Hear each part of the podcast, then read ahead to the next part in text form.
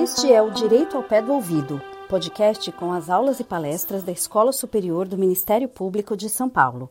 Neste episódio, você poderá aprender um pouco mais sobre os direitos da criança no ambiente digital, tema debatido no webinar realizado pela escola, em parceria com o Ministério Público de São Paulo e com o Instituto Alana. As exposições foram feitas por Inês Vitorino, fundadora e vice-coordenadora do Lab Green, Marina Meira, coordenadora geral de projetos da Associação Data Privacy Brasil de Pesquisa, e Moacir Silva do Nascimento Júnior, promotor de justiça do MP da Bahia. A mediação ficou a cargo de Mirela Monteiro, promotora de justiça do MPSP, e João Francisco Coelho, advogado do programa Criança e Consumo do Instituto Alana. Venha para a aula de hoje.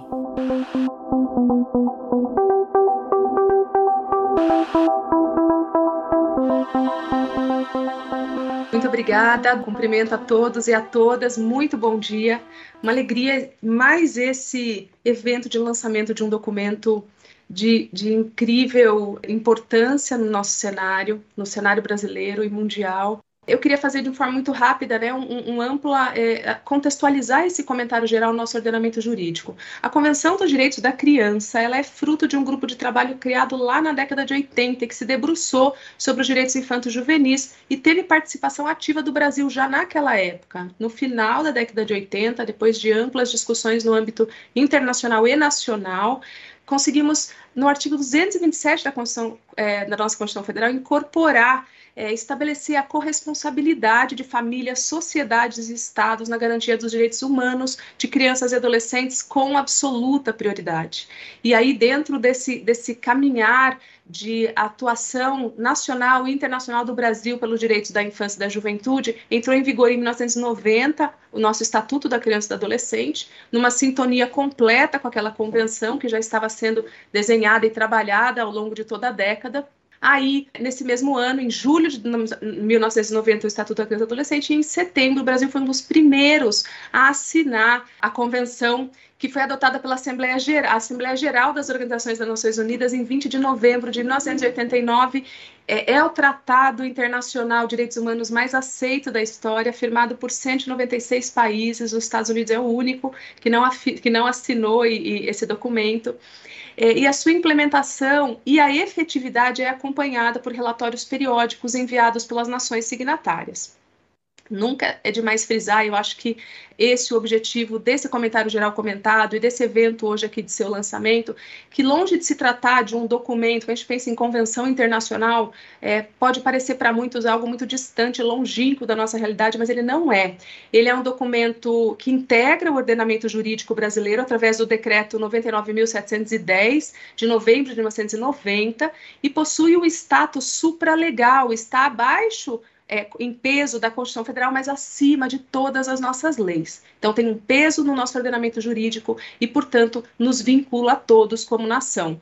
Comentários gerais, eles são instrumentos utilizados pela Comissão dos Direitos da Criança da ONU para esclarecer pontos da convenção, vinculando, portanto, todos os países signatários, no caso, vinculando, portanto, o Brasil. Como a convenção é do final da década de 80 e como a Maria já falou muito bem, a sua atualização dela para a tecnologia atual faz-se absolutamente necessária, sendo esse, portanto, o objetivo do Comentário Geral 25, que foi lançado no primeiro semestre de, de 2021. E embora de há mais de ano lançado, observamos pouca difusão, pouco conhecimento sobre o Comentário Geral 25. Então, a proposta dessa parceria do Ministério Público de São Paulo com o Instituto Alana é exatamente traduzir esse documento da ONU para a realidade brasileira, ponto a ponto, demonstrando como o nosso arcabouço jurídico já traz mecanismos alinhados ao direcionamento da Organização das Nações Unidas e visando divulgá-lo e popularizá-lo em todo o país. Então, ansiosa e muito feliz com o lançamento desse documento e evento de debates hoje, lembrando sempre que o compromisso do Ministério Público de São Paulo é a proteção de todas as crianças em todos os lugares. Desejo a todos e a todas um excelente evento hoje. Cumprimento todos os demais integrantes da mesa. Para nós do MP, especialmente eu como promotora da infância, é, é, um privilégio estarmos aqui nesse evento discutindo sobre essa temática. Né? É um privilégio termos essa parceria com o Instituto Alana, que sem dúvida tem contribuído demais em trazermos e refletirmos né, sobre diversos assuntos, especialmente agora sobre né, o acesso e o direito das crianças e adolescentes no ambiente digital. E aproveitando até né, essa oportunidade né, do lançamento dos comentários, a gente quis trazer aqui especialistas na temática que, sem dúvida, vão contribuir demais com a nossa discussão aqui em como aprendermos, né, e podemos agir melhor para garantir um ambiente digital que seja, de fato, protetivo às nossas crianças, sem violarmos seus direitos, é, que não só é uma temática urgente, que temos muitas crianças ali, não só com acesso, mas participando, mas muitas crianças que, de fato, trabalham né, dentro desse ambiente, então sem dúvida que é algo que a gente precisa discutir e precisamos atuar, né? Não só acompanhar ali a avalanche do que está acontecendo, né? E querer impedir algo que não é impossível de se impedir, mas na verdade trabalharmos para que esse ambiente seja de fato melhor a todas elas, né? Já que todas as áreas a gente fala, né? Ambiente, a internet pode ser muito bom ou muito ruim, depende de como usarmos, né? Então vamos de fato fazer com que as nossas crianças estejam utilizando esse ambiente da melhor maneira possível. Então, sem a gente demorar mais, já que né, queremos ouvir aqui os nossos especialistas, nossos palestrantes, quero agradecer, dar boas-vindas agradecer muito a presença da doutora Inês Vitorino, da doutora Marina Meira, do doutor Moacir Silva do Nascimento Júnior. Sem dúvida é um privilégio para a gente poder ouvir todos vocês nessa manhã, que tenho muita certeza que vamos aprender muito hoje. Né? Relembro para o pessoal que no final a gente vai ter um momento de perguntas do público, né, que serão feitas aos nossos é, expositores, então aproveite esse momento, coloquem aqui comentários no chat, porque não é sempre que a gente consegue reunir esses nomes aqui para poder falar sobre essa temática. Então, sem dúvida, aproveitem a presença deles. Então, sem mais demora, porque eu sei que todo mundo está ansioso aqui para ouvi-los, vamos começar agora com a doutora Inês Vitorino. Ela é doutora em Ciências Sociais pela Universidade Estadual de Campinas, a Unicamp, é mestre em Sociologia pela Universidade Federal do Ceará, é docente do programa de pós-graduação em comunicação da Universidade Federal do Ceará, é professora associada ao Berkman Klein Center da Universidade de Harvard e é uma das fundadoras e vice-coordenadora do Laboratório de Pesquisa da Relação Infância, Juventude e Mídia, o LabCRE. Doutora Inês está com a palavra e, mais uma vez, muito obrigada, professora. Bom dia a todos e todas, é uma imensa alegria estar aqui com vocês eu queria parabenizar a iniciativa, agradecer a todos os organizadores por esse evento. É, a proteção da infância ela só é possível acontecer de fato se for em rede, e quanto mais essa rede for extensa e complexa na sua composição, mais a gente tem chances de garantir não só a proteção, como a proteção da a promoção da infância, né? Então, como já foi dito aqui, a gente vai tratar da questão dos direitos digitais, né, das crianças. A gente vai tratar, então, da questão do, do direito da criança no ambiente digital. E para essa fala de hoje, eu me inspirei no, no meu querido mentor, de todo o trabalho que eu faço, eu digo assim, de dedicação e de amor ao Brasil, que é o Darcy Ribeiro. E o Darcy Ribeiro dizia assim, que a gente tinha que questionar o óbvio, né? Então, eu queria passar para o próximo slide para a gente pensar um pouco nesse título que a gente está trabalhando aqui, para ver se a gente, de fato, está enfrentando a complexidade que ele demanda, né? Quando a gente traz a dimensão dos direitos, eu acho que já foi trazido com muita força aqui, né? A gente está falando de direitos humanos, ou seja, são os humanos que têm esses direitos, é deles que se trata aqui embora a gente tenha cada vez mais um negacionismo em relação a esses direitos, é importante a gente trazer a universalidade que ele traz, e no caso da criança e do adolescente, pela Convenção dos Direitos da Criança, a ideia dos três P's, né? O direito ao provimento, o direito à pro proteção e o direito à participação da criança é, em tudo o que lhe diz respeito, né? É, eu ampliaria a noção de criança do ponto de vista do português, está correto, o português abarca e abriga diversidades, mas eu acho importante a gente trazer aqui a ideia de criança. Já foi mencionado que não existe o ser humano no abstrato, existe o João, a Maria, o Rodrigo, a Joana.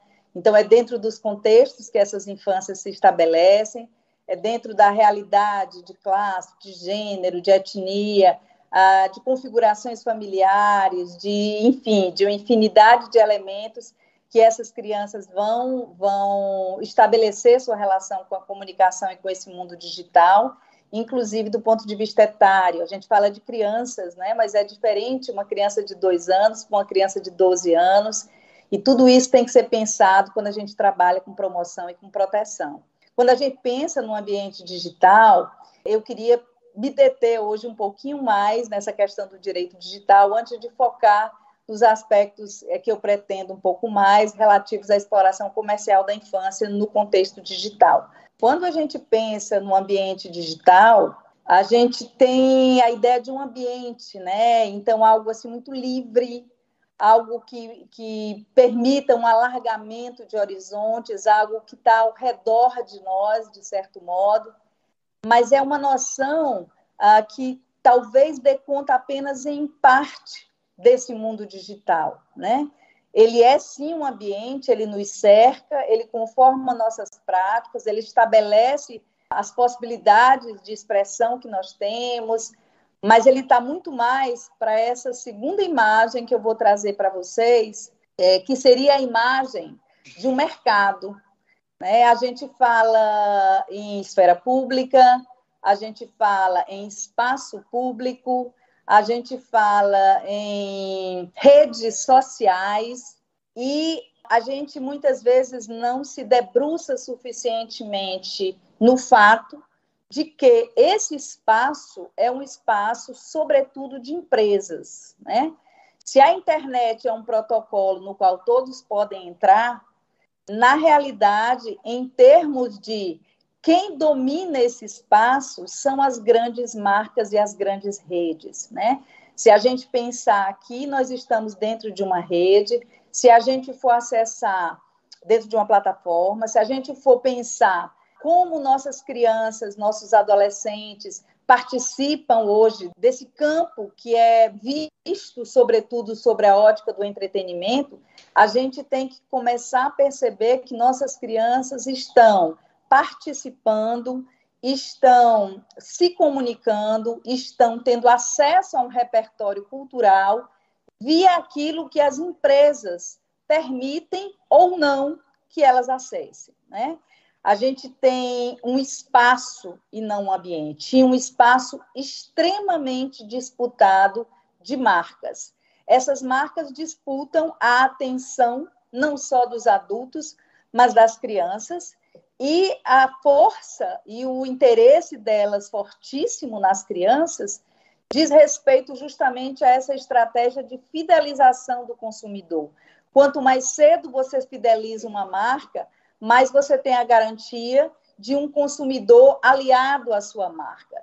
Então, se antes, vamos dizer, o contexto da radiodifusão lutava sobretudo pela atenção das crianças, com o contexto digital a, e a transformação desse contexto num contexto de convergência, a gente tem uma disputa que se torna também uma disputa pelo engajamento das crianças. E isso é um elemento central, porque as crianças, assim como as profissionais do sexo e os profissionais do sexo, estão entre aqueles segmentos que mais movimentam o circuito e a, o mercado é, que está por trás da cultura digital eu vou agora me debruçar um pouco mais, tendo deixado muito essa provocação aqui de onde estão as nossas crianças, onde elas estão circulando. Quando elas circulam no Instagram, elas estão no espaço de uma empresa. Quando elas circulam no YouTube, elas estão no espaço de uma empresa. Quando elas circulam no TikTok, elas estão no espaço de uma empresa. Então, a gente precisa avançar nessa reflexão que, desde a entrada, né, até é, todos os movimentos que a criança faz dentro desse território, é como se ela estivesse atuando dentro de um grande shopping ou de grandes shoppings, né? Então, a gente tem uma presença marcante hoje das crianças na internet, crianças e adolescentes, segundo dados do TIC Kids Online mais recentes, né? A gente tem que 92% das crianças e dos adolescentes estão na rede, entre as atividades de entretenimento, né, de infantil, né, de comunicação, né, elas reportam assistir vídeos de música, de animações, né, de assistir influenciadores digitais, tutoriais e videoaulas, né, jogar videogame. Então, a gente tem todo um universo, de todo um circuito de comunicação que vai da simples postagem ao compartilhamento, às curtidas, né, em torno de um universo que circula muito fortemente em torno da imagem, dos vídeos, da fotografia, da imagem e das curtidas, né? e da lógica que está por trás das curtidas. E é um pouco assustador perceber que o marketing invade não apenas a área do entretenimento, mas ele invade a área da saúde, ele invade a área da educação, ele invade a universidade, não é? E a gente fica em todas as esferas, os adultos estão buscando curtidas para os seus eventos, por exemplo, e a gente pouco se debruça para pensar que alternativas a gente poderia ter diante desse cenário que é tão complexo. Eu trago aqui, então, que nesse contexto, que é um contexto que, pela sua natureza, está configurado como um espaço que não é um espaço público clássico em que se discutem as questões da vida pública, ou que se, de forma mais livre, ou que se pratica um entretenimento livre. O que se faz nas redes se faz dentro das normas das redes, das configurações das redes, da lógica algorítmica que está por trás dessas redes, né? Então você tem uma comunicação que ela é ubíqua, né? Ela está em todo lugar e ela entra nos mais diversos lugares, inclusive nas nossas escolas. Foi dito muito aqui a importância de trabalhar essas questões nas escolas, e eu sou muito favorável a isso, entendendo que a gente está tendo cada vez mais a presença do marketing nas escolas, né? das empresas de telecomunicação, das empresas de comunicação, mas também de outras empresas que uh, se fazem presentes através de relações nem sempre transparentes com relação ao modo como suas marcas estão presentes nessas escolas, né? Temos um elemento aqui muito importante que eu queria focar um pouquinho nessa fala, né, em relação à complexidade desse contexto digital. Né? É um contexto em que se celebra a participação, e é muito importante que essa, que essa participação seja celebrada. Sim, é importante participar, sim, a internet está aí, ela não vai voltar atrás, mas a gente precisa se debruçar sobre essa lógica de participação e de engajamento que segue ao modelo de negócios mercadológico que não é protetivo em relação às nossas crianças e que precisa ser, então, repensado. Né? A gente pode imaginar outros futuros possíveis e podemos pensar em possibilidades também de regulação em relação a esses espaços, né? Então a gente tem dentro do contexto mercadológico que a criança, ela fica essa imagem, ela é muito emblemática. É uma criança que por um lado ela está com acesso à tecnologia, ela pode estar vendo inclusive uma realidade ampliada. Mas ao, ao ver alguma coisa, ela deixa de ver outras coisas. E ela só vê aquilo que está previsto no repertório desse programa para que ela veja, né? Então, é muito importante que a gente se debruce nas novas modalidades de estratégias publicitárias, de estra... eu prefiro o termo mercadológico, que é mais amplo, não é? porque a gente já há muito tempo não tem mais aquele modelo da publicidade de 15 segundos, ou 30 segundos, desculpe, mas a gente tem uma diversificação de formatos e de estratégias que unem o antigo e o novo, o explícito e o implícito, muito, muito intransparente do ponto de vista até mesmo de um adulto, quanto mais, retomando aqui falas anteriores, a criança como um ser considerado de vulnerabilidade em relação a empresas, estratégias pensadas por profissionais extremamente competentes, por empresas que fazem pesquisas e monitoram as ações dessas crianças nas redes. Então, a abordagem ela é muito efetiva, porque ela é feita baseada também nos dados colhidos dessas próprias crianças e dos seus movimentos na rede, né? Eu trago aqui alguns exemplos muito rápidos de estratégias, né? Aqui a gente tem um elemento que é a celebração da abundância, muito comum nessa, nesses vídeos. Não basta ter um brinquedo, você tem que ter milhares, não basta ter uma boneca, você tem que ter milhares. É, não há uma reflexão mais profunda nessa dimensão de uma promoção de um repertório consumista em relação à proteção ambiental. Né? Então, a gente tem vários elementos aqui que, no brincar, a criança se forma. Ela se forma ao brincar. Ela brinca daquilo que ela vai reproduzir na vida adulta, ela brinca daquilo que ela está querendo se apropriar né, e entender dessa sociedade que ela habita. Então, se ao seu redor celebra-se o consumismo, eu tenho um estímulo para que essa criança reproduza esse tipo de prática também sem maiores questionamentos. Eu não vou esgotar as estratégias, eu vou dar apenas alguns breves exemplos, né? Aqui eu tenho o exemplo dos advergames, né? E aí eu tenho questões do tipo, são os games com todas as aspas possíveis, gratuitos, né?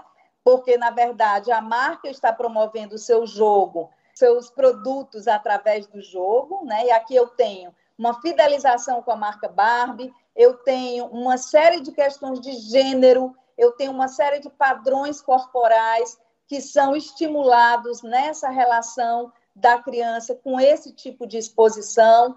E como é gratuito, e a gente sabe que não existe almoço grátis, né? É muito comum que as crianças brinquem. Esse é um, um, jogo entre milhares de opções que estão na internet todos os dias à disposição, construindo uma lógica que, na inocência do brincar infantil, ela está sendo fidelizada para a marca A, B, C ou D.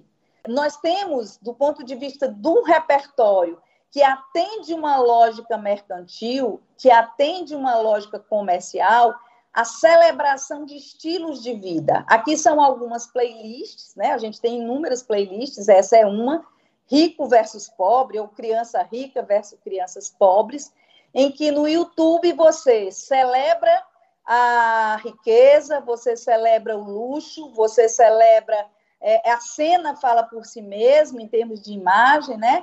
Então a criança rica é aquela que se torna de certo modo um horizonte de desejo e eu tenho uma criança pobre sempre estigmatizada, é, enquanto uma está numa piscina, essa é uma, uma cena que se repete inúmeras vezes, essa outra criança está morrendo de calor, balançando assim um, um papel ou um lenço, e aí ela joga balde em cima dela. Isso é, isso é um exemplo dentre uma série enorme. E você me pergunta, Inês, mas qual é a marca que está aí? A questão às vezes é mais sutil. Eu tenho as marcas que anunciam vinculados a essas imagens, eu tenho uma celebração do consumo e eu tenho uma responsabilidade coletiva das plataformas em relação ao tipo de discriminação, e lembrando aqui o documento que a gente está é, compartilhando hoje, né? A ideia de que a comunicação não pode promover discriminação. Eu convido vocês a olharem essas playlists, porque eu não vou me demorar aqui, para que vocês tenham, pelos próprios olhos de vocês, uma noção do que, que elas carregam. Aqui também é mais um exemplo dessa lógica das curtidas, das celebrações, em que não importa o que você poste, mas importa que você conquiste seguidores, que você se torne popular. E aqui eu tenho, dentro das figuras da, dos youtubers, né, um, um, crianças que se tornaram marcas, que se tornaram produtos e os próprios produtos são vendidos nos seus canais. Aqui era uma estratégia um pouco mais complexa que eu ia trazer para vocês, mas eu não quero tomar o tempo dos meus colegas. Eu só quero dizer que essa campanha é dirigida aos pais, mas eu aconselho vocês a olharem essa campanha, que é uma campanha que, por exemplo, nesse post pede para as crianças desenharem com os pais, o pintarem com os pais o mascotezinho da marca. Então a gente vê a junção do antigo com o novo, né? O mascote né, presente, o apelo para que a criança apareça, para que a criança desenhe e apareça no espaço da marca, mostrando esses desenhos e por aí vai. E aí eu termino aqui com esse, essa, essa fala né, do comentário geral da 25, que trata dessa responsabilidade compartilhada, né, das empresas de atenderem, como já foi dito aqui, o melhor interesse da criança, respeitar os direitos da criança, assegurarem que ela não sofra nenhum tipo de abuso, e a gente vê isso todos os dias acontecerem, né? E a responsabilidade também dos Estados-partes, no caso Brasil também, né, de fazer valer uh, os direitos da criança nesse mundo digital. Eu vou finalizar por aqui agradecendo dizendo que eu gostaria de, se eu tivesse mais tempo, eu ia fazer uma balança mais equilibrada das oportunidades e dos riscos. Mas como o tempo é muito estreito, eu foquei ah, nos desafios mais prementes e eu não toquei em todos, nem, nem sequer falei das brincadeiras perigosas e muitos outros aspectos que a gente poderia trazer aqui.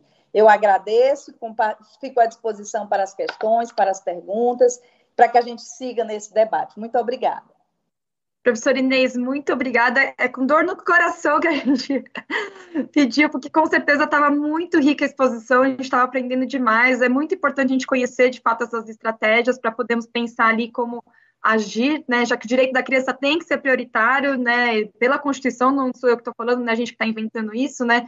E em relação a qualquer outro direito, como o direito do mercado, os econômicos, que eu sei que muitas vezes é o que é privilegiado nesses momentos, né? Então, Obrigada, professora. Depois no final, acho que teremos mais alguns minutinhos para poder tentar aprofundar, né? E depois no dia marcamos uma aula especial só da senhora, que sem dúvida é muito importante para a gente. Bom, passaremos agora para a doutora Marina Meira. Ela é coordenadora geral de projetos da Associação Data Privacy Brasil de pesquisa. Ela é advogada graduada pela Faculdade de Direito da USP, mestrando em divulgação científica e cultural pela Unicamp e pós-graduando em Direito Digital pela UERJ é membro da Comissão de Defesa dos Direitos da Criança e Adolescente da OAB de São Paulo. Doutora Marina, muito obrigada também pela presença e está com a palavra. Muito obrigada, doutora Mirella. Bom, queria começar também dizendo que é uma felicidade estar aqui hoje, agradecer pelo convite, mas também parabenizar aí o Instituto Alana e o Ministério Público de São Paulo pela iniciativa, que sem dúvidas é muito importante. Tenho certeza que vai render grandes e ótimos frutos. Então fica aqui meu é, muito obrigado e parabéns à doutora Mirella e, e na pessoa da doutora Mirella e, e da, da, Maria Mello também, em nome do Instituto Alana. Bom, eu falo hoje em nome da Associação Data Privacy Brasil de Pesquisa, que é uma organização da sociedade civil que promove a proteção de dados pessoais diante desse cenário que a gente vive de emergência das novas tecnologias, mas também desigualdades estruturais, sociais, socioeconômicas e assimetrias de poder aqui no Brasil. Então, o Data Privacy Brasil ele conta aí com uma equipe de diferentes regiões do Brasil e desenvolve pesquisas de interesse público é, nessa perspectiva de reafirmar que a proteção de dados pessoais e a privacidade são direitos fundamentais, que são fundamentais para a democracia é, e que precisam ser vistos aí a partir de uma perspectiva de justiça social também e assimetrias de poder.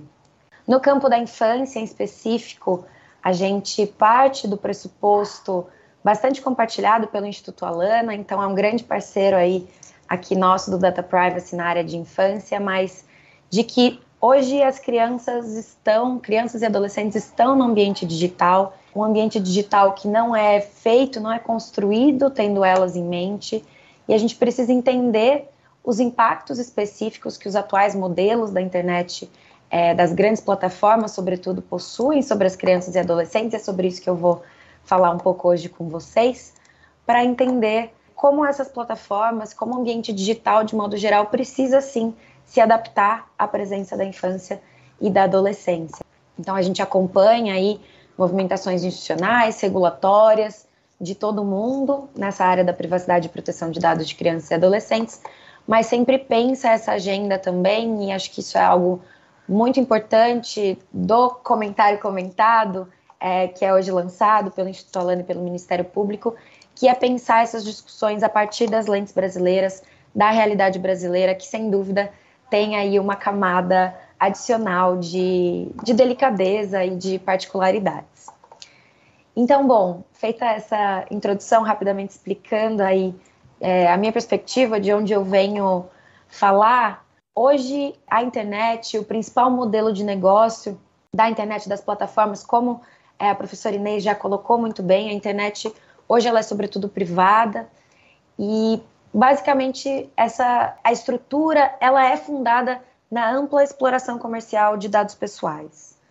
Então, basicamente as grandes plataformas elas pretendem coletar o máximo de dados, de metadados de todas as pessoas que estão utilizando é, os seus espaços para quê? Para traçar o perfil do usuário, entender os seus interesses, o seu comportamento e a partir disso alimentar, enviar para esse usuário um conteúdo que seja do seu interesse específico, que seja nichado, é, microsegmentado para aquela pessoa, para o grupo a que essa pessoa pertence, para que justamente a pessoa passe o máximo de tempo nessa plataforma. E aí a gente tem um ciclo vicioso, né? Porque quanto mais tempo a pessoa passa na plataforma, mais informações a plataforma tem sobre ela e um conteúdo mais direcionado, mais interessante e específico ela pode direcionar.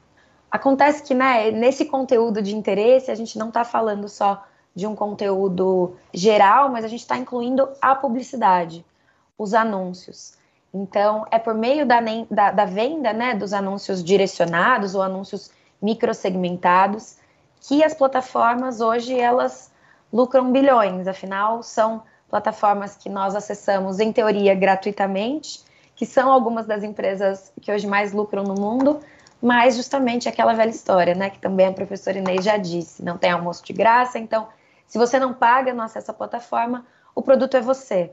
Nesse caso, os seus dados pessoais, a sua atenção, numa tentativa de vender aí produtos, de vender anúncios é, específicos para você. O que acontece é que as empresas, então, elas monetizam os dados pessoais a partir desse perfilamento dos usuários para justamente todos os usuários que estão acessando as plataformas. Isso vai incluir crianças e adolescentes. Então, ainda que muitas das plataformas se digam, é, estabeleçam né, nas suas regras, nos seus termos de uso, que elas são voltadas para pessoas com mais de 13 anos, hoje a gente tem aí uma série de pesquisas que já mostram muito claramente que crianças e adolescentes usam redes sociais, usam as grandes plataformas da internet. Isso, enfim, tenho aqui dados de pesquisas, mas também acho que qualquer pessoa que convive com uma criança e com um adolescente sabe disso, né? Então, é, além da TIC Kids Online, que já foi citada aqui, né, ela coloca pra gente que 28% das crianças entre 9 e 10 anos usam redes sociais com frequência, e esse número só vai crescendo.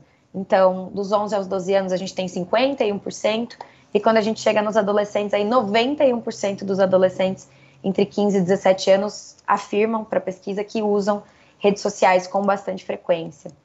A gente tem também outros números que trazem aí um cenário importante da gente considerar. Então, hoje, 12% das crianças entre 0 e 3 anos de idade já possuem seu próprio celular e 44% não possuem celular, mas usam o celular dos seus pais. Enfim, isso, esse é um dado da, da, da pesquisa que chama do, do Panorama Mobile Time Opinion Box, e ela também diz para gente que hoje 37% das crianças entre 10 e 12 anos passam mais de 4 horas por dia no celular. Enfim, esse modelo né, da internet, diante dessa realidade bastante importante, que não pode ser ignorada, de uso amplo das redes sociais, das plataformas por crianças e adolescentes, ele vai ter um impacto frontal direto à privacidade de todos os usuários, afinal, está aí se alimentando de uma inteligência que vai tanto coletar informações como inferir informações sobre o comportamento dos usuários, mas falando especificamente de crianças e adolescentes, e pensando aqui privacidade numa perspectiva ampla, tá? Muitas vezes a gente pensa a privacidade na perspectiva interpessoal, né? Então, você dizer algo da sua vida para outras pessoas. Enfim, existe uma pesquisa bastante interessante da professora Sonia Livingstone, da London School of Economics, que ela vai colocar que muitas vezes as crianças têm a dimensão já, de que elas não podem, por exemplo, falar informações privadas da sua vida para estranhos. Mas quando a gente pensa na privacidade comercial, e esse é também um conceito da professora Sonia Livingstone, que seria o quê? Seria essa privacidade nossa em relação, sobretudo, às grandes empresas, que hoje estão aí coletando esse grande número de informações sobre nós, sobre as crianças, inclusive, existe uma grande opacidade. Então, nem mesmo nós, nem mesmo nós especialistas, muitas vezes temos uma visibilidade completa de como essas práticas de coleta, de tratamento de dados estão acontecendo, quem dirá as crianças e adolescentes? Eles ainda não têm essa, essa visibilidade diante desse modelo bastante opaco, então essa dimensão da privacidade, a privacidade comercial mesmo, do quão você é transparente para grandes empresas, ela é muito prejudicada. E essa afronta à privacidade, nesse modelo opaco aí, nessa estrutura fundada na exploração comercial, ele vai trazer uma série de outros desdobramentos para os direitos de crianças e adolescentes. Então, a questão do vício, por exemplo, hoje ela é muito forte nas redes sociais. Existe uma pesquisa é, de uma universidade chinesa, que eu não vou dizer o nome porque provavelmente vou é, pronunciar errado, mas que ela analisou por ressonância magnética o cérebro de jovens quando eles assistiam vídeos curtos no modelo do TikTok. É, e diferenciou aí as reações neurológicas de quando esses jovens assistiam vídeos, quando eles eram usuários novos da plataforma, então a plataforma ainda não sabia, não tinha traçado o comportamento desses jovens, e quando eles assistiam vídeos recomendados já aí pelo algoritmo. Então, os anúncios, vídeos, enfim, de conteúdo direcionado. E mostra que no caso dos conteúdos direcionados, a zona, é, um dos centros de dopamina do cérebro, ele é altamente acionado. Então, isso significa que a dopamina está sendo muito liberada nesses casos e provocando uma sensação de prazer nesses jovens, que por sua vez ela é viciante, né? Quimicamente mesmo viciante. Então a gente cai aí nesse vício provocado pelas redes sociais. Aqui a gente também tem um desdobramento desse modelo para além da questão do vício, né? pensando também em saúde. Então, é, no ano passado, a gente teve aí uma divulgação dos Facebook Papers. Então, uma funcionária que trabalhava no Facebook trouxe à tona uma série de pesquisas internas sobre como, por exemplo, o Facebook tem a visibilidade de que a, a, o modelo de negócio, a forma como a plataforma está estruturada, afeta muito a autoestima de adolescentes, especialmente de adolescentes meninas, é, numa perspectiva do conteúdo que elas têm acesso em termos de é, pressão estética, e como isso pode ser, pode afetar bastante essas crianças e adolescentes muito mais do que usuários adultos. Também esses Facebook Papers indicaram para gente como o Facebook, esse modelo de negócio de conteúdo direcionado e nichado, ele pode levar é, mais facilmente à disseminação de notícias falsas, a conteúdo de desinformação e também a, a criação de bolhas mesmo que vão promover um discurso de ódio inflamado. Isso, sem dúvida, afeta muito as crianças quando a gente pensa no futuro, é, na perspectiva da democracia. Isso é muito preocupante. A gente tem também esse modelo de negócio que afeta a privacidade, que explora comercialmente. Ele está altamente ligado à discriminação. Então, esse direcionamento de conteúdo ele pode reproduzir padrões que já existem na sociedade de discriminação. Então, aqui citar muito rapidamente uma pesquisa de é, pesquisadores espanhóis que foi lançada no ano passado, que mostra como o Spotify, que também aí é uma plataforma que funciona a partir desse modelo, de como artistas mulheres eram menos sugeridas pela plataforma do que artistas homens. Então isso pode acabar reproduzindo padrões sociais comportamentais. E a gente tem aqui uma questão também de segurança, né, diretamente. Então, tanto da perspectiva de que essas plataformas elas coletam, elas possuem muitos dados sobre os usuários. Esses dados podem ser objeto de incidentes de segurança e revelar e colocar é, à, luz as claras informações sensíveis sobre crianças e adolescentes, mas também numa perspectiva de que essas plataformas elas o tempo todo incentivam a exposição dos usuários, né, a autoexposição. Isso pode afetar tanto crianças e adolescentes como até os seus pais e mães, né? E aí a gente chega na prática do sharing que a gente fala, que seria essa, essa colocação excessiva de imagens, de informações é, das crianças e adolescentes por parte dos pais e familiares em redes sociais. Enfim, eu estou citando aqui alguns exemplos sobre como esse modelo de negócio ele afeta crianças e adolescentes numa medida enorme. Então, como problemas relacionados à privacidade eles se desdobram também em violações a outros direitos, mas eu poderia estar citando muitos outros. E aqui eu queria rapidamente finalizar falando da importância do comentário geral 25 diante desse quadro.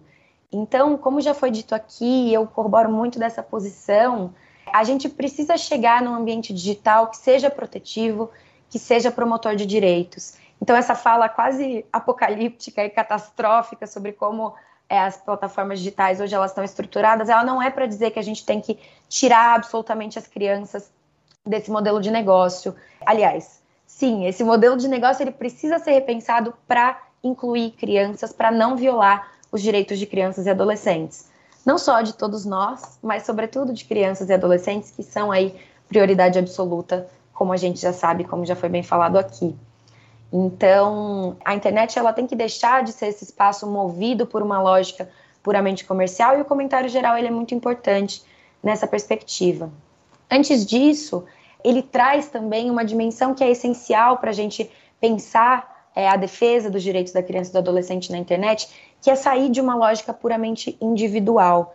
Então, quando a gente pensa a promoção da privacidade, da proteção de dados de crianças e adolescentes na internet, a gente não pode pensar isso numa perspectiva puramente individual, é, porque é um problema coletivo. Existe aí uma assimetria de informações, é, de como o usuário consegue mesmo se defender, de como ele tem mesmo visibilidade de que na internet seus direitos estão sendo violados por meio dessas práticas opacas. Então a gente precisa sair dessa lógica de que ah, a criança precisa ser protegida na internet individualmente pela sua mãe, pelo seu pai, pelo seu familiar. Não, é uma questão coletiva, uma proteção coletiva. Os estados, as plataformas, todos aí precisam, é, nessa perspectiva realmente coletiva, repensar suas práticas. E o comentário geral ele é bastante valioso nesse sentido, de tirar a perspectiva do indivíduo e colocar, trazê-la para o coletivo. Além disso, né, o comentário geral ele é muito importante, ele ressalta em diversos momentos a importância da proteção à privacidade de crianças e adolescentes. Então, crianças e adolescentes como sujeitos de direito que têm direito à privacidade. E ele vai trazer, por exemplo, vou destacar aqui o parágrafo 69, que vai dizer que a interferência na privacidade de uma criança só é permitida se não for arbitrária nem ilegal, e qualquer interferência desse tipo deve ser destinada a servir a um propósito legítimo, manter o princípio da minimização de dados, então certamente muito afastado do modelo que a gente vive hoje, ser proporcional e ser formulada para observar o melhor interesse da criança.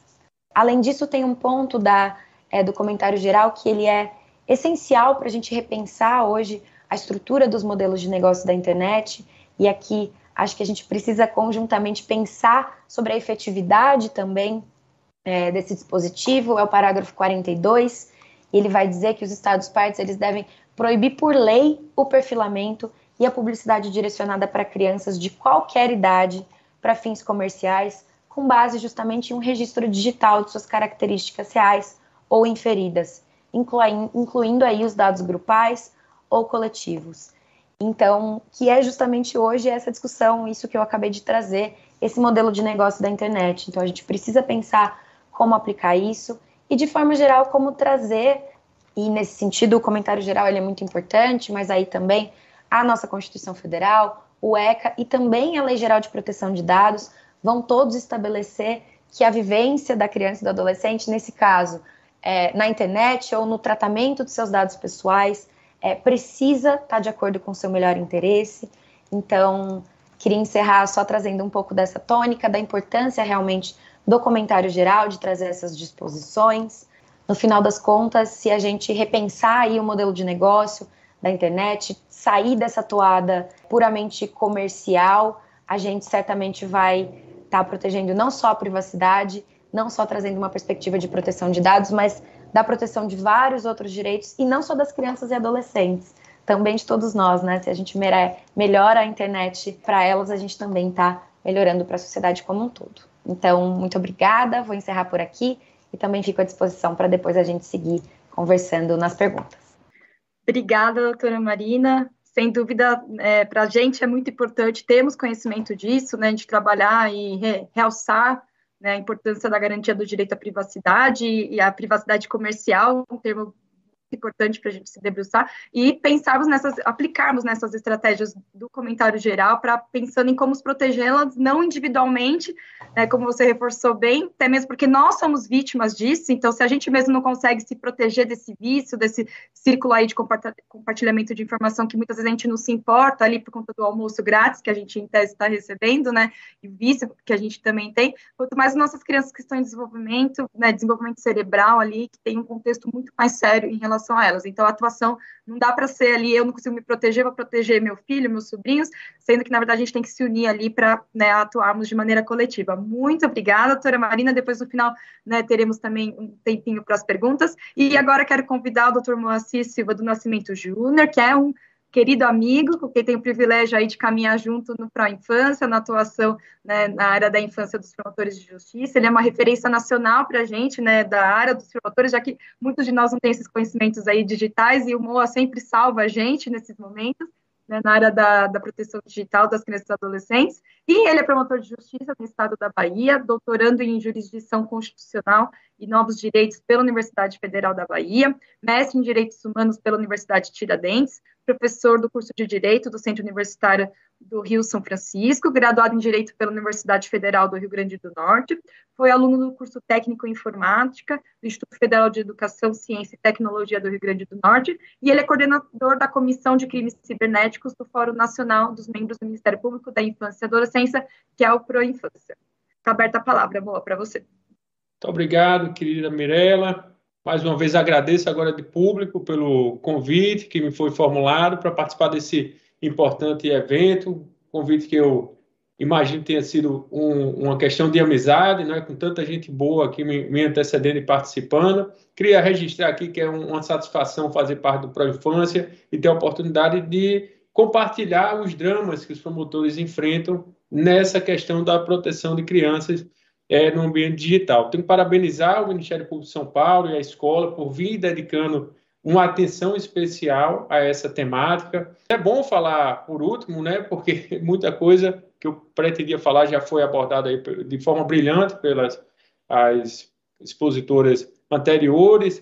A questão da exclusão digital também foi trazida aqui. É? A pandemia mostrou uma realidade muito cruel de dificuldade de, de acesso, que já foi apurada em, em levantamentos. Em 2020, se constatou que quase 4 milhões de crianças e adolescentes residem em lares sem computador e sem internet. É muita gente e é um quadro que afeta de maneira, infelizmente, desproporcional o público negro e, e, e pardos. Isso tem um, algo a ser enfrentado no Brasil quanto ao acesso à, à internet, que isso precisa resultar num esforço é, muito grande de governantes, de legisladores para direcionar recursos voltados a essa problemática, porque uma criança, veja, a cada é, duas, a, cada cinco crianças pardas no Brasil, uma não tem acesso domiciliar é, em sua moradia às crianças estão no ensino fundamental. Isso é um dado muito preocupante, mas estamos hoje aqui para pensar um pouco sobre questões relacionadas aí a, a, riscos que essas crianças que estão no ambiente digital enfrentam e celebrando essa grande publicação que foi editada pelo Ministério Público de São Paulo junto com a Alana, um comentário dos um comentário sobre o comentário geral 25, um documento extenso elaborado pela Comissão dos Direitos da Criança com 125 parágrafos, não dá para a gente abordar isso num, num evento é, como esse, como um webinar, mas vamos tentar destacar aqui os pontos mais importantes, talvez, para a atuação das promotorias de justiça, para que o Ministério Público possa dar sua contribuição de uma maneira mais efetiva. Dividir minha fala em três tópicos pequenos e, ao final da, da exposição, vou, vou listar as referências. Existem muitas oportunidades para as crianças que vão utilizar a tecnologia com o auxílio do pai dos pais ou responsáveis. O Rodrigo Nege, da SaferNet, me falou aqui no WhatsApp que está acompanhando o evento. Lembro bem de discutir com ele isso nas viagens que fizemos pelo interior da Bahia, levando formação para educadores dentro do projeto Nuxiber. Ele, aí com, com o pai de, de primeira viagem, viajando muito, né? e, e dizendo que achava que caberia não observar tão rigorosamente a recomendação dos pediatras de que não se expõe criança à tela antes dos dois anos, e ele estava certo, que a criança, aí, a partir de um, um certo desenvolvimento, já consegue identificar o rosto do pai, a voz do pai, em uma videochamada rápida, é algo que pode ser tido como algo positivo para o seu desenvolvimento, que não tem nada a ver com deixar uma criança de um ano e meio parada uma hora na frente dos vídeos do, do YouTube que vão se, se replicando ali. Como oportunidade também, eu queria destacar um, um, caso real que, que eu trabalhei como promotor, uma criança vítima de violência sexual conseguiu usar um, um, um aplicativo para pedir ajuda ao Conselho Tutelar. São oportunidades que a tecnologia traz para essas crianças e ela precisa ser modelada de uma maneira adequada. E aí a professora Sônia Livingstone, que já foi citada por, por Marina, é a grande referência mundial sobre estudos envolvendo segurança infantil online. Vejam que ela publica um, um vídeo há muitos anos, aí, quase né, oito né, anos, 30 mil visualizações, não é? E isso tem muito a ver com o problema que a gente tem que enfrentar. As empresas de tecnologia, como foi falado pelo ministro Alexandre Moraes no evento que o Ministério Público promoveu em 11 de fevereiro, elas não são empresas de tecnologia, elas são empresas de mídia que faturam milhões e milhões de reais com veiculação de publicidade. Então, elas são responsáveis pelas pessoas estarem em contato com tanto lixo que circula nesse serviço de internet, ciclos de desinformação eleitoral, vídeos ensinando pessoas a se suicidarem, a se automutilarem. Isso é muito sério e há meios tecnológicos de enfrentar esse tipo de, de problema. Então, é, é esse balanço não cabe a nós analisarmos, eu queria só destacar, esse estudo foi publicado há mais ou menos um ano, pouco antes do comentário geral ser, ser lançado. Esse comentário demorou muito tempo, como foi falado por Renata aqui antes, para ser escrito, né? já tem outro comentário aí no forno que vai passar mais algum tempo é, sendo é, é levando a, a, participação de entidades como o Instituto Alana, que contribuiu ativamente na redação desse comentário geral 25. E é, um, algo que inovou há um ano foi o acréscimo de uma dimensão contratual. Né? Você tinha os três seis que passaram a ser quatro seis. A professora Sônia Livingstone e, e a, a Maria Stailova, que assinam esse artigo, afirmam o seguinte, que muitas vezes os estudos realizados desconsideravam os riscos contratuais, que são os problemas seríssimos de crianças sendo parte em contratos, elas assinam contratos de adesão ou sendo exploradas em contratos que são firmados e elas figuram aí como pessoas interessadas. Eu, eu, eu queria destacar o caso do, do, Ryan, né? O Ryan, que, que é o youtuber mais bem pago, isso foi divulgado há dois anos, e hoje a informação é que ele já faturou 32 milhões de dólares desde que começou a trabalhar de forma artística por meio das redes sociais, tem nove anos de idade quando, quando essa publicação ocorreu, ele nasceu em 2011, mas é muito novo, muita responsabilidade, a família toda fica ali girando em torno do, da sua atividade é, como artista para garantir o sustento de todos, já que todos são engajados com essa, essa atividade. Eu, eu não, não vou citar casos similares brasileiros que todos conhecem, até porque isso está sendo objeto de investigação por parte de várias instâncias do Ministério Público, e é bom que isso avance para que as pessoas sejam chamadas à responsabilidade. Por mais que não residam no território nacional, são fundamentais, como falou a professora Inês. Não é uma questão de luta pela atenção, é luta pelo engajamento. Você não, não senta mais na frente da televisão, você fica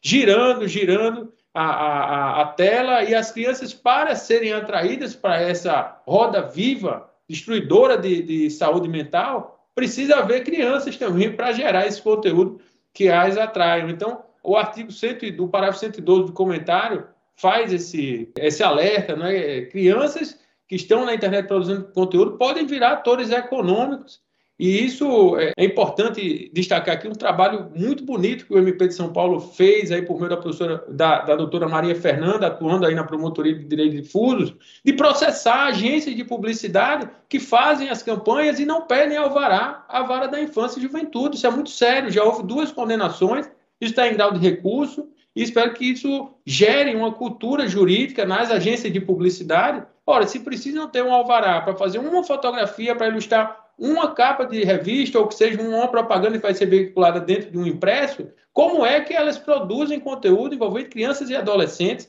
e não fazem esse tipo de, de cautela de submeter a questão a uma análise judicial e ele verificar se isso é viável ou não. Infelizmente, o Estatuto pune esse tipo de ilícito com uma multa de 3 a 20 salários mínimos. É muito pouco quando você está diante de campanhas publicitárias que envolvem milhões de reais e que vendem produtos aí do, dos mais variados. Eu vou passar rapidinho só essa notícia, eu achei bem interessante. Li ontem à noite o texto do comentário, não é? E, e destaca essa notícia, muito conteúdo importante que o Instituto Alana e o Ministério Público de São Paulo acrescentou a esse rico documento editado lá pela Comissão dos Direitos da Criança. Próximo tópico, vigilância. A professora Xoxana Zuboff já foi citada aqui pela Maria, é outra grande referência mundial, não só na questão do estudo dos danos, dos riscos em relação às novas tecnologias para crianças. Ela fez um, um estudo de fôlego que gerou um livro que é best-seller, A Era do Capitalismo de,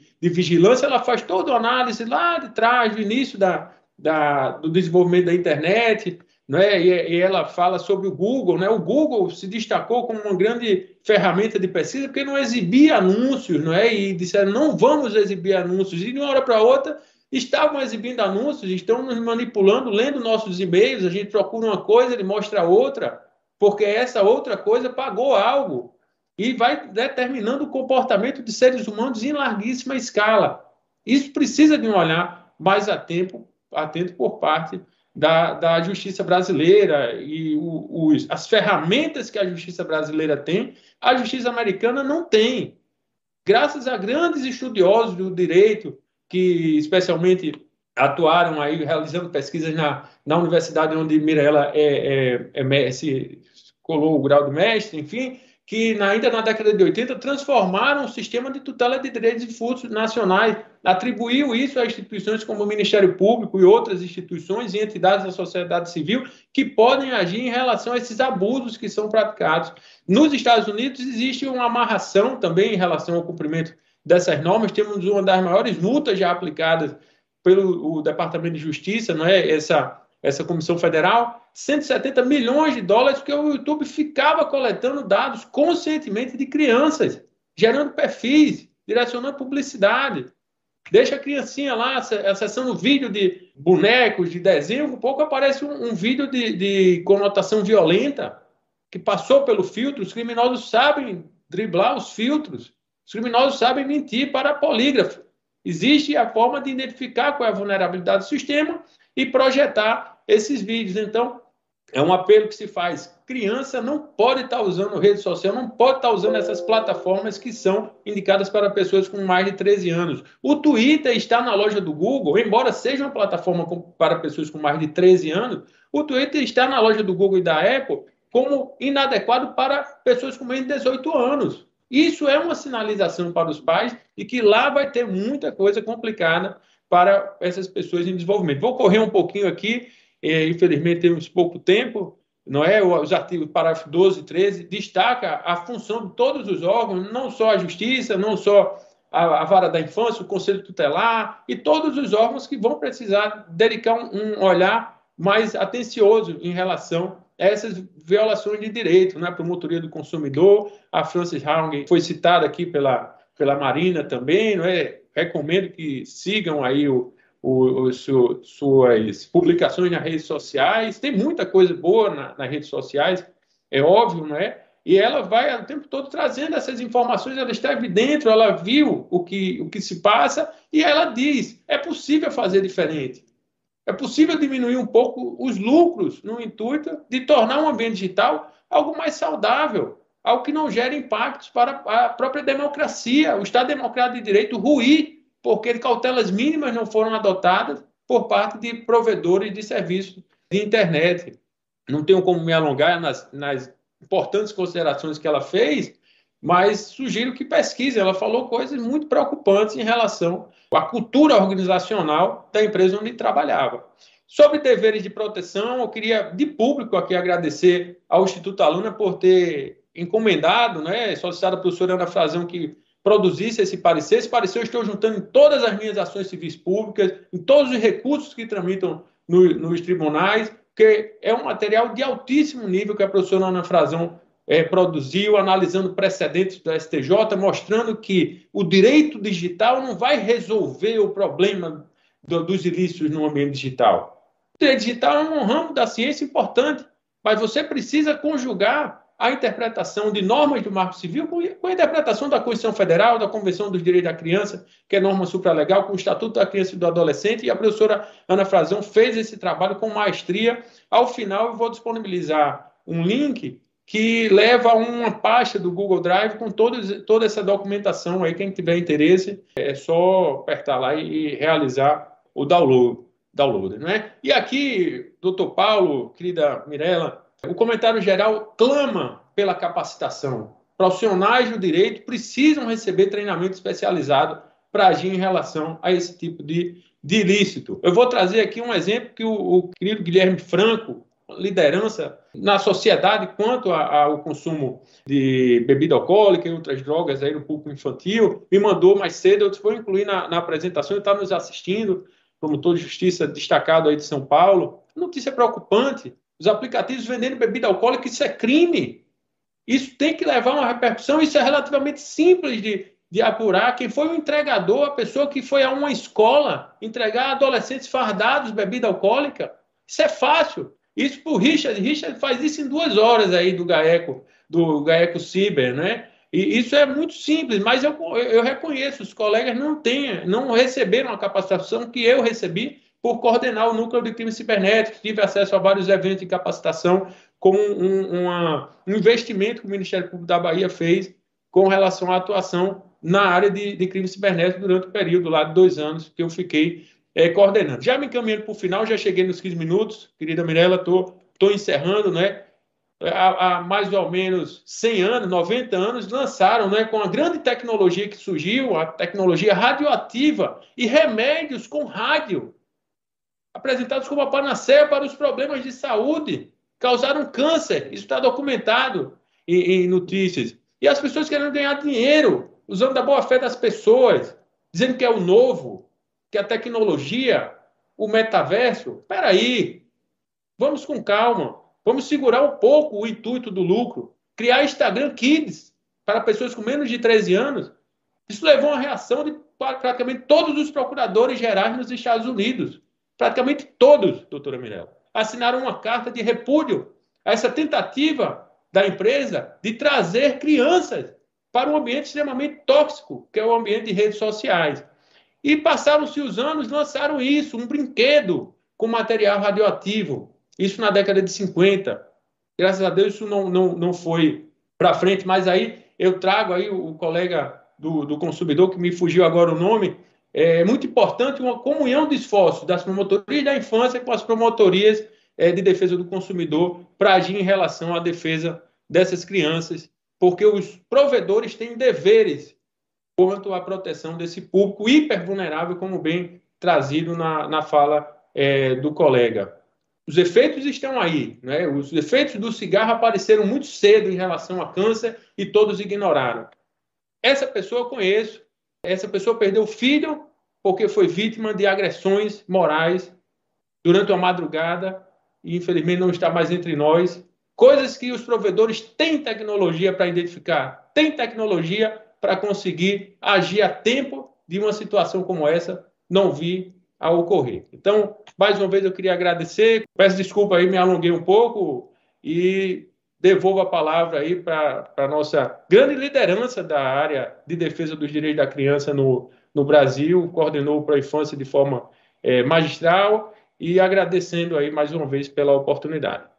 Obrigada, doutor Moacir. Sempre ouvi-lo nos traz mais indignação e urgência da gente poder atuar de fato, né? E nos prepararmos para isso, que é isso que é, com certeza é a hora que, uma área que a gente precisa realmente se preparar para poder atuar melhor, que ali a, as empresas estão muito na nossa frente, né? Então a gente precisa correr atrás para poder atuar eficazmente. Bom, encerramos essa nossa primeira parte agora, né? Vamos abrir um outro momento. Antes, eu só quero recomendar muito, né, a todos que nos assistem que leiam os comentários do Comentário Geral 25 da ONU. Não só leiam, mas compartilhem com todos que têm interesse e contato com as crianças e adolescentes para a gente poder ali, de fato, atuar, né? Não só contato, mas que prestadores ali de serviços em relação às crianças, para nos unirmos ah. nesse eficazmente, né? E, e, agora eu vou passar a palavra para o doutor João Francisco Coelho. Ah, antes, agradeço demais os expositores, né, sem dúvida foi muito rico ouvir doutor Inês, doutora Marina e doutor Moacir. E agora eu passo a palavra para o doutor João Francisco Coelho, que é advogado do programa Criança e Consumo do Instituto Alana, graduado pela Faculdade de Direito da USP, membro também da Comissão de Defesa dos Direitos da Criança e do Adolescente do AB, muito obrigado, Mirella. Bom, boa tarde a todos. Quero começar aqui cumprimentando todos os colegas aqui da mesa. Quero mais uma vez reforçar um super agradecimento a todos os nossos expositores que deram verdadeiras aulas né, sobre esse tema que é tão complexo. É sempre um privilégio muito grande ouvi-los, né, até na qualidade de parceiro nessa luta, né, pela, pelos direitos da infância também na internet. E agora eu tenho certeza, né, que todas essas exposições riquíssimas vão contribuir para um debate é, também riquíssimo né, nessa segunda parte do nosso evento. Bom, então, sem mais delongas, eu puxo agora essa segunda parte do nosso evento, né? Chegaram aqui algumas perguntas no chat muito interessantes, e eu gostaria, né, se a Inês estiver por aí, de começar com uma pergunta para ela, né, que foi feita pela Isabel Souza e que traz aí uma reflexão super importante para a gente pensar na complexidade da exploração comercial infantil na internet, né? A Isabel Souza pergunta assim: como nós refletimos sobre a exploração comercial da imagem de crianças pelos próprios responsáveis legais em perfis nas redes sociais? Então, ela está falando aqui daquele fenômeno que a gente costuma chamar de sharing, né, que é esse compartilhamento exacerbado da imagem de crianças pelos próprios pais nas redes. Inês, se você puder contar um pouquinho, né, aí durante uns cinco minutos, as suas impressões, as suas considerações sobre esse tema, acho que seria muito bacana ouvi-la para trazer mais essa dimensão ao debate. Queria dizer da minha alegria de ver o vídeo do Lunetas aí, né, essa, essa audição da fala infantil que estava faltando aqui nesse painel. Agradecer também a Marina e ao Moacir, que trouxeram aspectos fundamentais, né? A gente tem pouco tempo, então acho que essa complementação, ela enriquece muito essa discussão. Isabel, obrigada pela tua pergunta, eu acho que é uma pergunta extremamente pertinente. A gente, às vezes, parte do princípio que os pais nascem sabendo, e é importante a gente pensar em processos formativos também para pais, né? Para que a gente promova uma discussão sobre esses processos de cultura digital, de participação, de engajamento. Muitas vezes a gente vê os pais desesperados porque não sabem como agir diante das situações, né? não sabem se é como proceder diante da situação em que a criança é, está completamente envolvida com a internet, passa horas e horas na internet, ela está naquela situação de, de uma pressão pela hiperconexão, é, o cuidado em relação aos próprios dados, né? Mas a gente também tem essa realidade que você trouxe aí, João, que é a realidade dos pais que, assim, a criança ainda está, vamos dizer, no útero materno, né? E as imagens a gente já começa a ver circulando é, imagens dessa criança na internet. É, essa criança não foi ouvida, né? ela não, não tem ainda o direito de se colocar. Então, em torno disso, a gente tem muito uma reflexão sobre o direito ao esquecimento, né? como é que a gente vai garantir, por exemplo, às vezes a mãe acha linda, ou o pai acha linda, um avô, avó, uma situação que a criança ela é colocada na rede numa situação que para ela é vexatória mais tarde, né? Então, como é que fica esse compartilhamento? Né? Então, assim, às vezes os pais também compartilham isso numa perspectiva de, de, de entender que aquele é um espaço entre amigos, né? E não, não imagina as implicações. A gente tem muitas vezes a surpresa de pais com as implicações de determinadas postagens, né? É uma geração também que naturalizou, especialmente os jovens, os mais jovens, naturalizou esse processo, essa conexão com a internet. Então, tudo para eles é na internet, tudo para elas é na internet. Então, é muito importante que a gente pense nessa discussão como uma reflexão conjunta da sociedade. Por isso mesmo que eu comecei a discutir aqui na minha fala essa dimensão de que espaço é esse? Que espaço é esse em que eu estou postando as imagens do meu filho, da minha filha, do meu sobrinho, da minha sobrinha, né? A gente sabe que boa parte de imagens, inclusive de uso indevido das crianças, é localizado e é retirado né, de sites dos pais, como no caso né, de, de, de acesso de pornografia, né, de, de, colocar em outros sites, de deslocar do contexto materno, do contexto familiar, para um outro contexto. Né? Então, é, é uma complexidade. Essa sua pergunta me mostra a complexidade da situação, que sequer os adultos se dão conta da reverberação da postagem de uma imagem. Uma vez que uma imagem é posta, a gente não recupera a proliferação dela na rede. Né? Então, uma das, uma das questões formativas, né? a Marina estava falando a questão da privacidade, uma das coisas, questões muito importantes em relação a isso é pensar refletir, de fato eu vou postar isso, isso de fato não vai me trazer um constrangimento depois, isso não vai ser usado de forma indevida depois. Então, é a própria dimensão ética daquilo, do que tipo de imagem eu compartilho, né? Então, assim, não imagino nenhum pai ou nenhuma mãe compartilhando deliberadamente imagens de seus filhos com fins negativos. Né? Então, há o quê? Há uma falta de compreensão, o que mostra que o nosso sistema de rede ele precisa estar mais articulado, ele precisa funcionar de forma mais completa. Né? Um elemento do sharing também, que a gente não pode esquecer, é o compartilhamento de que a gente vê de, de imagens ou de situações de criança para obter curtidas. Isso também eu tenho nas redes sociais, e saber eu tenho pais que se apoiam nos filhos, isso aí também existe, para projetar os canais dos seus filhos no YouTube, no Instagram, não é? com outro objetivo, que é o objetivo de projetar essa criança, né? o desejo que a criança cumpra um lugar ou, ou atinja um lugar de celebridade que possa dar alguma algum conforto familiar, alguma mudança familiar, às vezes até dentro no pensar o futuro dessa criança, né? Isso mostra também para a gente a gravidade de uma sociedade que é profundamente desigual e que eu não eu, eu, eu acabo vendo nesses caminhos, né, nesses percursos que não são o, o, o, que seria o lógico, né? a educação, uma formação sólida, que permitisse que essa criança tivesse os mesmos direitos que todas as outras crianças. Então, a dificuldade da desigualdade social que já foi trazida aqui gera com que você projete um outro caminho possível para sair dessa zona de pobreza, dessa zona de, de, de miséria que muitos estão, né?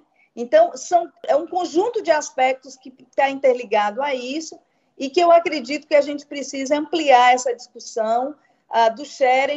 Eu não gosto muito de usar os termos em inglês, então eu falo compartilhamento mesmo, feito por pais, né? porque a gente acaba também usando muito essa terminologia internacional, e é uma terminologia que eu acho que nos contextos internacionais ela tem seu lugar, mas quando a gente está falando aqui, torna mais difícil a compreensão do público. Então, então a gente está falando é de compartilhamento mesmo, é de fotos que pais e mães postam, é pensar nesse direito à participação infantil nessa decisão. Afinal, isso já está previsto na, na, nos nossos, é, vamos dizer assim, na nossa legislação. Né? A criança tem o direito, deve ter assegurado o direito de se manifestar sobre aquilo que lhe diz respeito. E a postagem da sua imagem é algo diretamente ligado ao direito dela à proteção da própria imagem, né?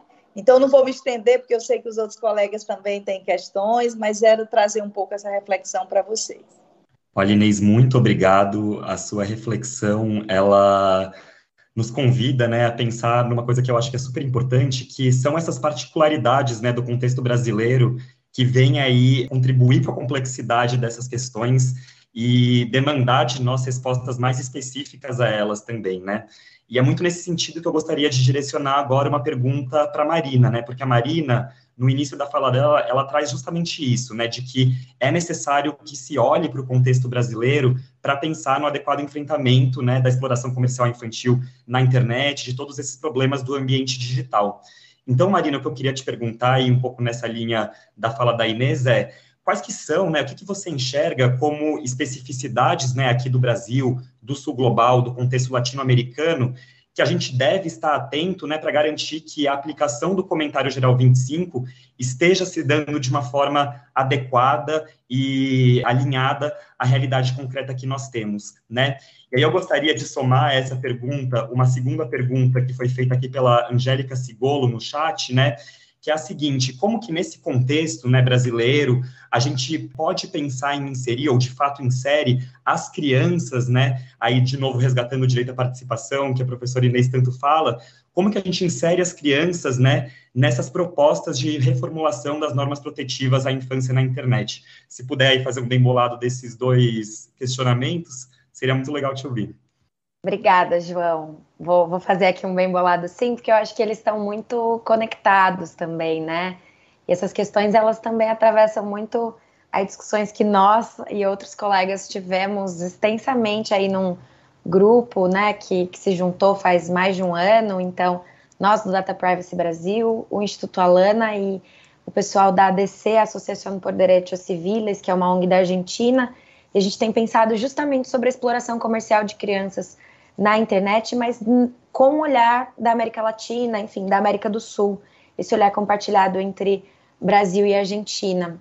Então, acho que, primeiro, para a gente pensar o Brasil, né, é inevitável, assim, Brasil é um país de dimensões continentais, então a gente não pode trabalhar com generalizações, com buscar uma imagem de uma criança universal, né? Que, que, enfim, uma proteção universal. Isso, enfim, já foi até colocado pela professora Inês, né? Então a gente tem aí essa, como o Instituto Alana chama, e eu acho muito bonita, essa multiplicidade de infâncias, multiplicidade de adolescências que vão ser totalmente atravessadas por desigualdades socioeconômicas, ambientais, culturais. E aqui, pensando no contexto digital, né, essas desigualdades, a gente sempre pensa na desigualdade de acesso, que, claro, é a base né, da pirâmide. A gente precisa muito pensar nisso. A gente tem, sim, hoje, né, 92% de crianças entre 9 e 17 anos que acessam a internet, aí, é, pela pesquisa TIC Kids online de 2020, mas significa que 8% das crianças e adolescentes ainda não acessam a internet. E quem são essas crianças e adolescentes? Como o Moacir Dr. Moacir já colocou, né, são especialmente crianças negras, crianças pardas, crianças que estão nas regiões norte e nordeste. Mas também quando a gente pensa essas desigualdades, não é só da conexão com a internet, né? Também qual o dispositivo que essas crianças têm para usar a internet? É só um celular que é compartilhado por toda a família? Qual tipo de qualidade? Essa criança, durante a pandemia, isso ficou muito evidente, né? Ela vai conseguir fazer atividades educativas, realmente ter uma fruição aí adequada, ela tem uma rede, ela tem um Wi-Fi estável, ou ela vai ter que consumir um pacote de dados 3G, 4G, que hoje é o principal meio de acesso das classes D e E do Brasil à internet. Esse pacote de dados vai durar até o final do mês para que ela possa efetivamente estar usando a internet? E não só também o que, que essa criança vai acessar. Ela vai ter algum adulto próximo para orientar ela como usar a internet, para dizer o que, que é interessante, o que, que não é. E esse adulto que está acompanhando ela, ele também é um adulto que teve acesso a uma educação digital para poder efetivamente orientar uma criança, né? É totalmente injusto, até por isso, a gente retomar aquela dimensão individual da privacidade e da proteção de dados. Quem que a gente está protegendo se a gente coloca é, esse dever nas famílias, nas mães, nos pais, nos responsáveis, né? A gente tem que pensar aí numa internet que efetivamente proteja todas as crianças, especialmente essas crianças e adolescentes que já estão numa situação aí de maior vulnerabilidade é, socioeconômica, como, enfim, é muito essa realidade brasileira. E hoje, na verdade, a gente vê muitos, muitas vezes as empresas se aproveitando da estrutura. Então, a gente tem aqui no Brasil, por exemplo, o Zero Rating, que é o que? São os pacotes né, de, das empresas de telefonia móvel, é, bastante presentes aqui no Brasil, que eles fazem com que você acesse gratuitamente alguns aplicativos, que são, enfim, esses aplicativos, essas grandes redes sociais aí que estão pautadas pelos modelos de negócio baseados né, na ampla mineração exploração de dados pessoais. Então, é uma discussão também super complexa, eu não estou dizendo, é, não estou demonizando nenhum modelo, porque acho que a gente tem sim que lutar pelo amplo acesso à internet, de crianças e adolescentes, inclusive, mas é uma coisa que, que também pensa, né? O que, que as crianças e adolescentes estão sendo condicionadas a acessar? E aí, já caminhando aqui para outra é, resposta, né? Ah, na verdade, a gente também tem uma questão das plataformas agindo e muitas vezes se aproveitando é, de pouca regulação que alguns países, no caso o Brasil, mas também outros países do sul global, da América Latina, possuem. Então, muitas vezes as internets têm regras em relação às plataformas aí mais protetivas para, é, enfim, usuários que estão na Europa, por exemplo, na União Europeia, do que são aqui no Brasil, que também é uma questão muito importante que a gente precisa pensar. Mas aqui caminhando, acho que, é, e aí falando especificamente né, da privacidade, da proteção de dados, a gente ainda não tem no Brasil uma cultura consolidada de proteção de dados. A gente tem uma LGPD que, enfim, que foi aprovada em 2018, que tem nem dois anos ainda em vigor, uma Autoridade Nacional de Proteção de Dados que está fazendo um trabalho aí hercúleo com é, pouca estrutura, mas ainda muito nova, muito recente. E pensar as especificidades da, da proteção de dados, da privacidade de crianças e adolescentes, é essencial, é o que já diz a nossa Constituição Federal, é o que já diz o nosso ECA, né? Eles são prioridade absoluta, mas isso precisa ser pensado não só de acordo com todas as especificidades que eu falei, mas de acordo também com o que, que as crianças e adolescentes pensam sobre si. Então, a gente tem aí uma iniciativa bastante interessante que aconteceu no Reino Unido alguns anos atrás. O Reino Unido, o ICO, que é o Information Commissioner's Office, que é a autoridade de proteção de dados de lá, ela publicou, salvo engano, em 2019 ou 2020, 2020 um código que a gente traduziria como código apropriado para faixa etária, né, código de design apropriado para faixa etária, então que vai trazer uma série de regras sobre a proteção de crianças e adolescentes em plataformas, mas esse processo ele aconteceu, é, o processo de escrita desse, dessa, dessa norma, desse código, ele aconteceu depois de ter feito uma ampla pesquisa com crianças e adolescentes de lá, entender o que essas crianças e adolescentes eles estavam pensando. Então acho que fica aqui o convite para que as autoridades brasileiras também pensem sobre isso, pensem sobre essa inclusão da voz de crianças e adolescentes, que hoje, até onde eu tenho conhecimento, ainda não existem iniciativas, é, ao menos não amplas, federais, é, nesse sentido, né, de realmente ouvir, entender quais são as demandas, para que a gente tenha uma internet que, que, que, inclui as crianças e adolescentes e que inclui todas, né? Isso precisa ser pensado, é, a gente não pode aí, de novo, universalizar precisa ser uma oitiva ampla para realmente entender as diferentes perspectivas e diferentes demandas das crianças e adolescentes. Muito legal, Marina. Muito interessante pensar que, principalmente num país tão desigual quanto o Brasil, essa oitiva ampla se torna mais importante para que as nossas normas deem conta, né, de toda essa amplitude de realidades que nós temos aqui, né? E eu acho que isso que você traz também no sentido de que essa essa responsabilidade, né, ela não pode recair sobre só as famílias, sobretudo num contexto em que a gente está falando de uma exclusão digital muito grande, em que o acesso né, a é, conhecimento relacionado à internet ainda é muito discrepante, eu acho que isso é uma reflexão essencial também para que a gente traga a roda, né, para entender também quais que são os desafios, aonde que a gente deve lançar esse olhar, né, quando a gente fala de proteger as crianças na internet. E é justamente nesse sentido que eu gostaria aqui de finalizar o nosso evento, direcionando uma pergunta agora ao Moacir, exatamente nesse sentido, né? Porque a gente vê, e eu vejo aqui pelas intervenções que foram feitas no chat, que essa questão de a quem cabe essas responsabilidades, né, pela proteção das crianças, é algo que nos deixa aí com muitas dúvidas, né? Então, a Heloísa Maiato de Freitas, ela questiona qual que é a responsabilidade dos influenciadores digitais nesse contexto, né? Qual que é a responsabilidade das empresas nesse contexto? A Ana Cláudia Mondragon também nesse sentido questiona, né? Mas será que ao invés da gente pensar em mecanismos de proteção e legislação, a gente não deve fortalecer também é, a vigilância e a proximidade dos pais para com os filhos, né? Então, para tentar finalizar e fechar um pouco esse debate, a minha pergunta para o Moacir é justamente essa, assim, dentro dessa complexidade do ecossistema digital, a quem que a gente deve né, direcionar o nosso olhar, a quais são os atores que devem estar participando aí dessa proteção para que a gente efetivamente garanta a proteção das crianças e adolescentes na internet, né? Aonde que, aonde, para onde que a gente deve olhar? Quais que são é, os responsáveis por todas, pelo enfrentamento de todas essas questões? Maravilha, João. A internet vai ser aquilo que as empresas projetarem para ela ser. E os objetivos de, das empresas é, é o principal é lucro.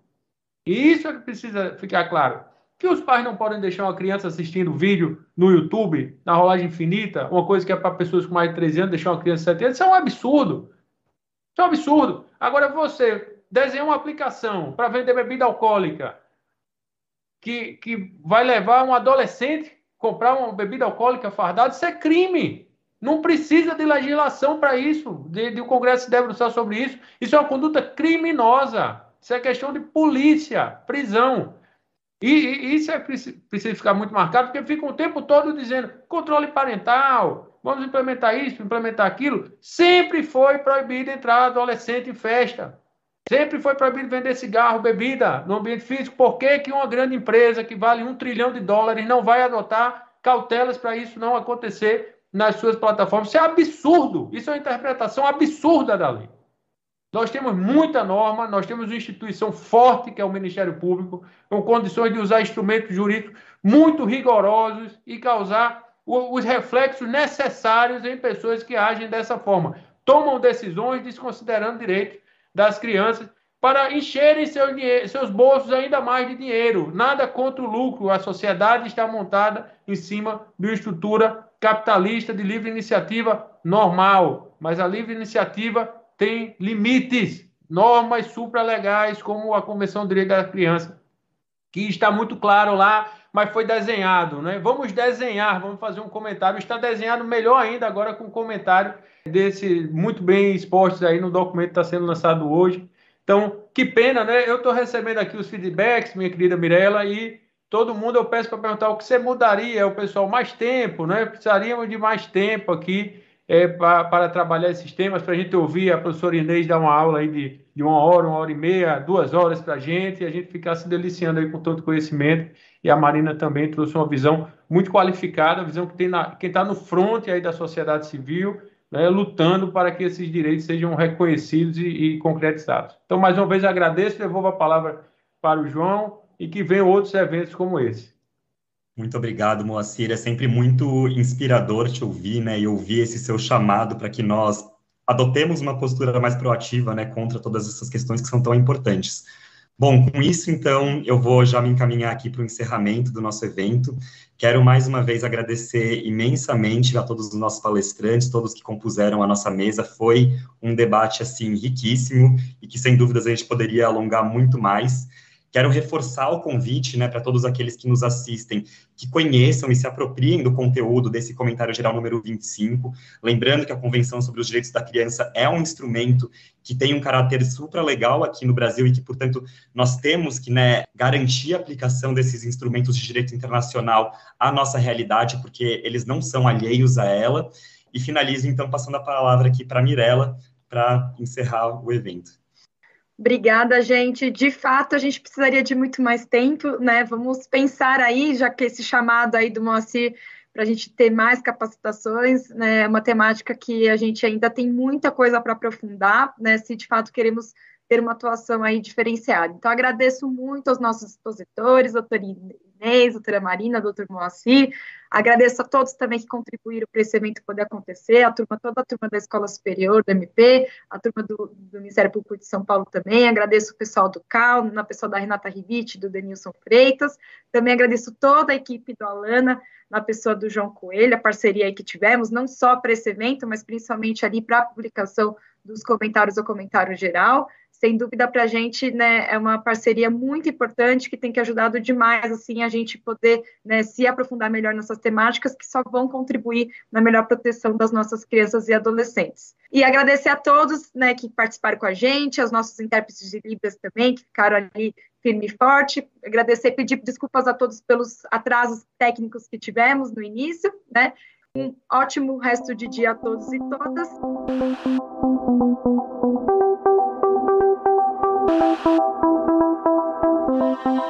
Este foi o Direito ao Pé do Ouvido. Siga nosso canal e amplie seu conhecimento com a Escola Superior do Ministério Público de São Paulo.